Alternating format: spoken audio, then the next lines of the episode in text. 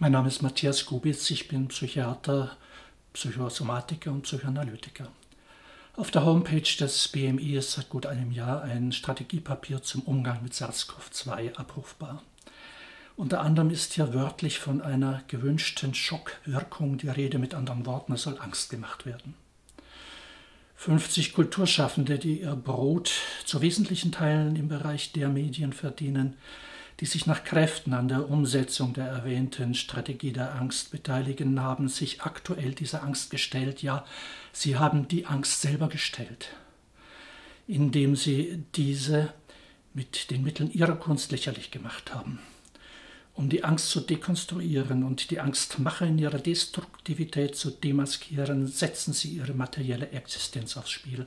Dafür gebührt ihnen höchste Anerkennung und Dank.